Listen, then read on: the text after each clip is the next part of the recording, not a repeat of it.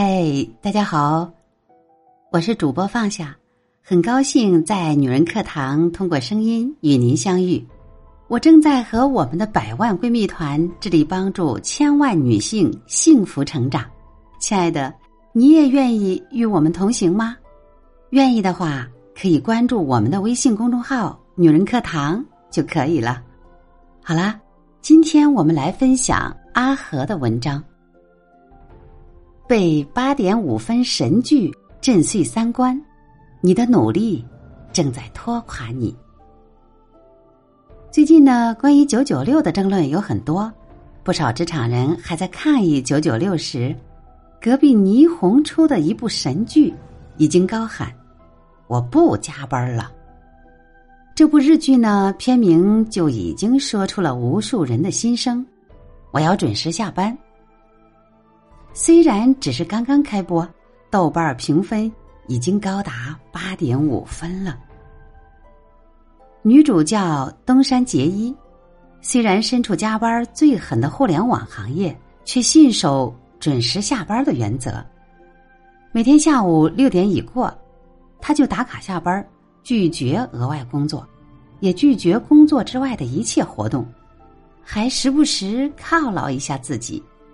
一下班他就来到最喜欢的中国饭店，吃吃料理，喝喝啤酒，还坦然的承认，比起升职，还是朝九晚六吃小笼包比较幸福。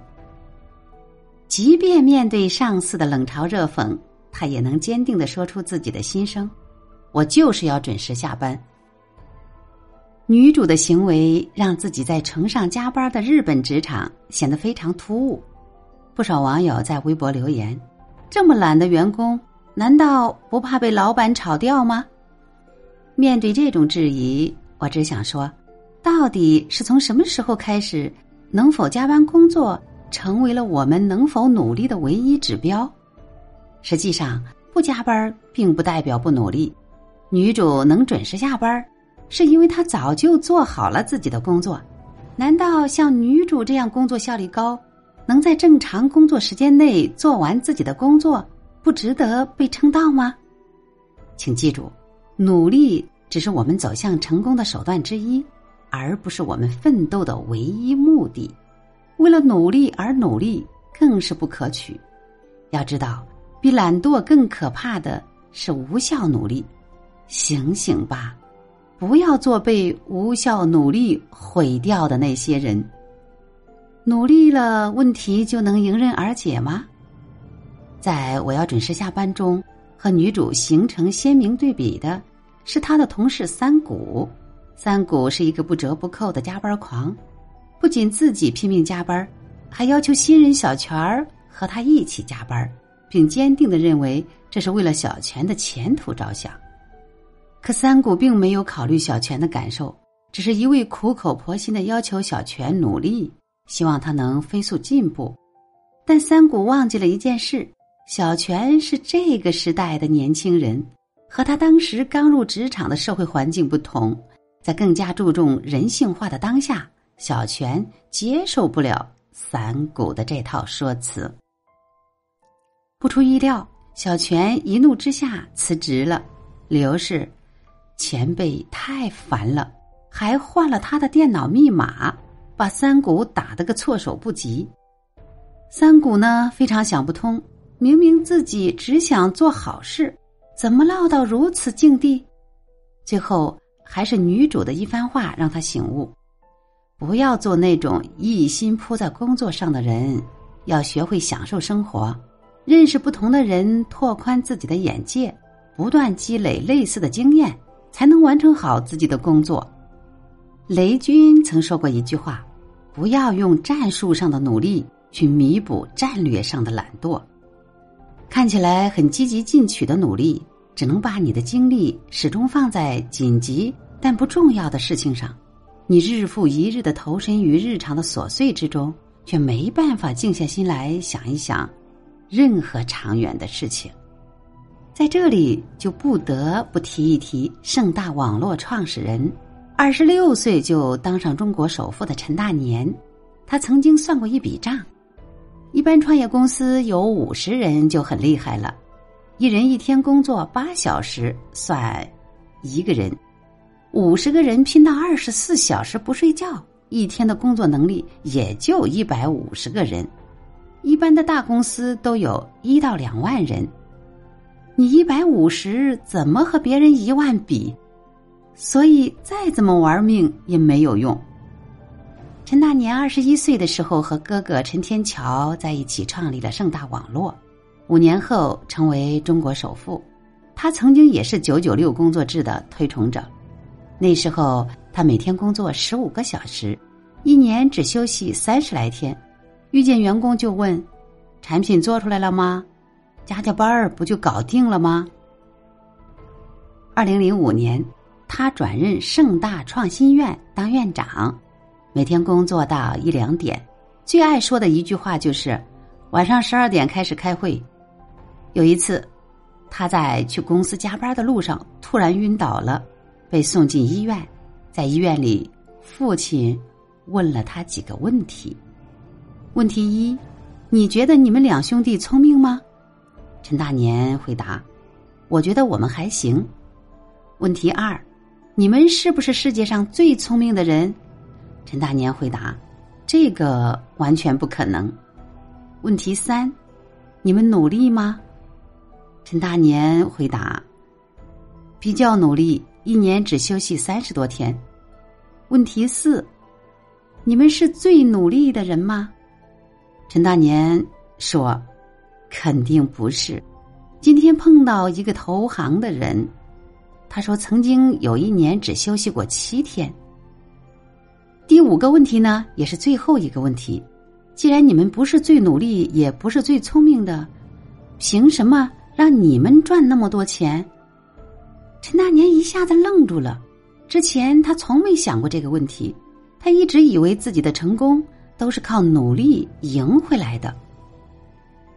在病床上，他细细回顾了自己的发家史，发现自己一手创办的盛大之所以能如此辉煌，关键有三点：代理《热血传奇》，自主研发《传奇世界》。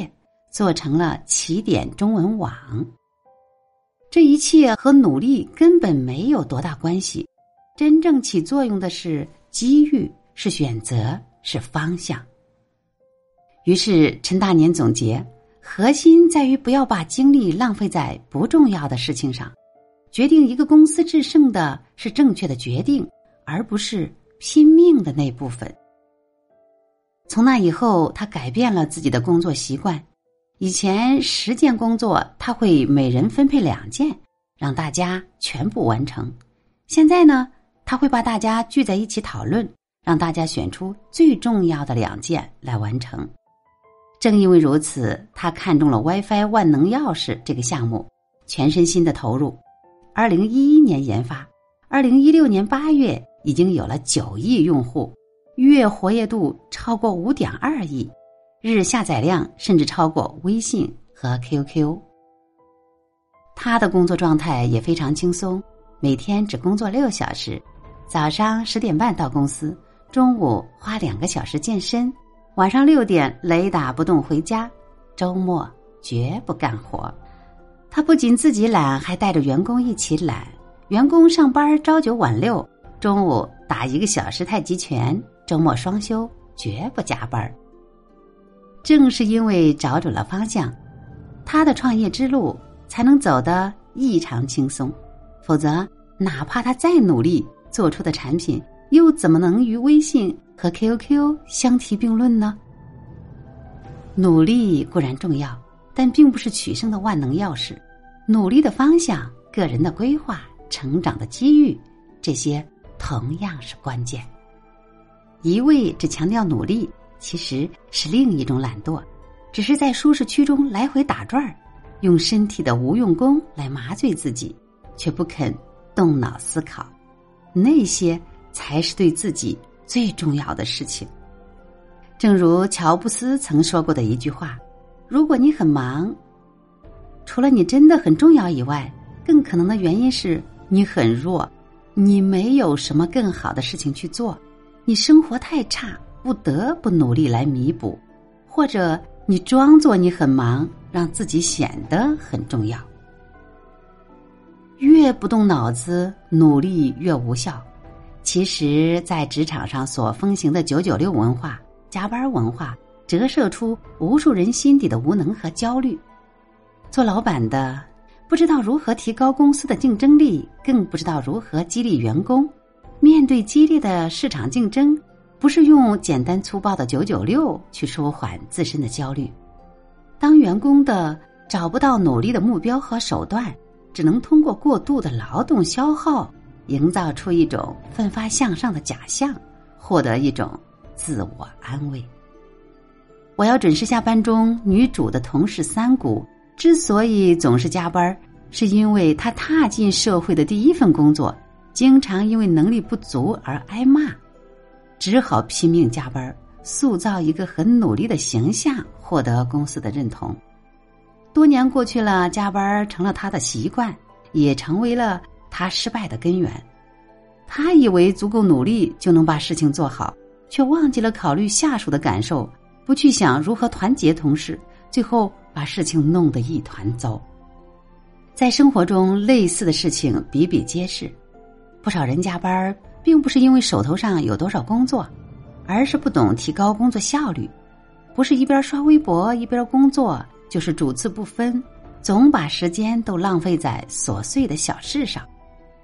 去健身不请教练指导，自己也不看资料研究一下该怎么练，看到什么器材就跑去狂练一番，也不管姿势对不对，有没有效果。结果练了几个月，不但没瘦下来，还弄得浑身酸痛。所谓学习，就是买回一大堆书，然后扔在那里。堆积灰尘，这样的努力除了自我感动，并不会有多大的用处。作家李尚龙也在自己的文章中提到一个例子：有一个女生曾向他哭诉，说自己非常努力，所有问题都做过，单词书都背了一遍，但考了四次英语四级都没过。李尚龙刚开始也很奇怪。觉得这么努力，这女生不至于四次四级都考不过。后来他才发现，这女生只是看起来很努力。这女生是学生会主席，同时兼几个社团的团长，参加活动、组织活动很积极。所以平时学英语呢，只是做了一遍的真题，草草对一遍答案，就去忙着自己社团的事情了。在他的脑子里，除了留下。我很努力做一套真题的意念，根本没记住几个单词。这样的努力，又有什么效果可言？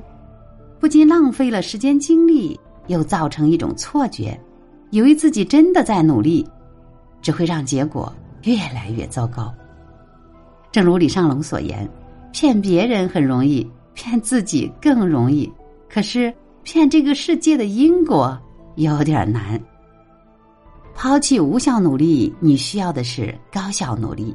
所以，无论你是在做企业的老板，还是在职场打拼的职场人，千万不要沉浸在无效努力中得意忘形。你真正要做的是高效努力。一，找准定位。每个人都要找准自己的定位，也就是你能为企业提供的最大价值。你是 PPT 做的特别漂亮。还是文案写的非常吸引人，还是交际能力特别强，能把客户哄得开开心心。只有找准了自己的定位，你才有努力的方向，你付出的努力才有价值。否则，连自己最适合做什么都不知道，像个没头苍蝇一样到处乱撞，你越努力，只会撞得越疼。二，合理规划。找到了自己应该努力的方向，那就把自己最大的精力留在这部分，而不是浪费在其他鸡毛蒜皮的小事上。人的时间精力都是有限的，不可能什么都去做，只能选择最重要的事情去做，把所有资源集中在一个目标上，能更专注的解决少数却重要的问题，劲儿往一处使，这样。才更容易成功。三，用成果检验努力。我们之所以那么努力，是希望获取丰硕的成果。如果没有达到预期的成果，说明我们的努力并没有起作用。别再说什么没功劳也有苦劳，没有功劳，你的苦劳一文不值。职场中最值钱的不是你的努力，而是你为公司创造的价值和效益。所以，你每做一件事情都不能用我是否努力来衡量自己，而是要以最终结果来判断是否有效。只有这样，才能倒逼你从感动自己的无效努力中跳出来，用更有效的办法把事情做好。请不要假装努力，因为结果不会陪你演戏。网上有一句很经典的话：“你不要假装很努力。”因为结果不会陪你演戏，不要推崇那种不看结果只看态度的无效努力，因为这是一种非常懒惰、非常落后的思维方式。从头到尾只是一个人的狂欢和自嗨，那就像一种毒品，让你得到暂时的兴奋，过后却是现实的打击和无尽的空虚。所以，与其埋头苦干的道路上迷失自己。不如静下心来想一下，有没有更好的办法能把事情做好？不要被自我感动式的努力毁了自己，要带着目标工作，带着脑袋去工作，告别无效努力，你才会活得更明白、更精彩。请记住，一个人的成就不在于他做了多少事，而在于做了多少正确、有价值的事。好了，亲爱的们，今天的这篇文章就分享完了。我是陪伴您的闺蜜放下，感谢您的聆听与陪伴。愿我的声音能给您温暖与力量。这里是女人课堂，在这里，大家每天都在与社群相互陪伴与学习。如果你也想与我们共同成长的话，欢迎关注我们的微信公众号“女人课堂”，我们在社群。等你哦。